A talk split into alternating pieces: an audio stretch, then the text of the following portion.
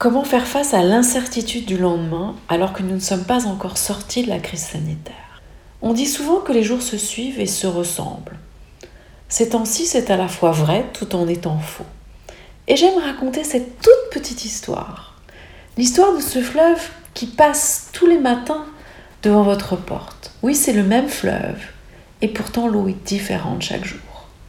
Un peu comme notre vie, identique tout en étant différente, différente tout en étant identique. Et en ce moment, vous pouvez avoir l'impression que votre vie vous échappe.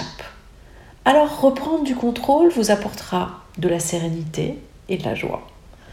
Vous pouvez changer un comportement toxique en mettant à la place un autre comportement qui va répondre aux besoins qui étaient satisfaits par le comportement toxique.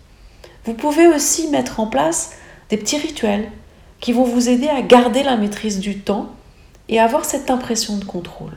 10 minutes de sport le matin, 2 minutes de respiration, 30 minutes de marche quotidienne. Et surtout aller à la recherche de ce qui vous fait plaisir. Et le plus petit des plaisirs, en n'oubliant surtout pas que nos interactions avec les autres sont essentielles, et encore plus ces temps-ci.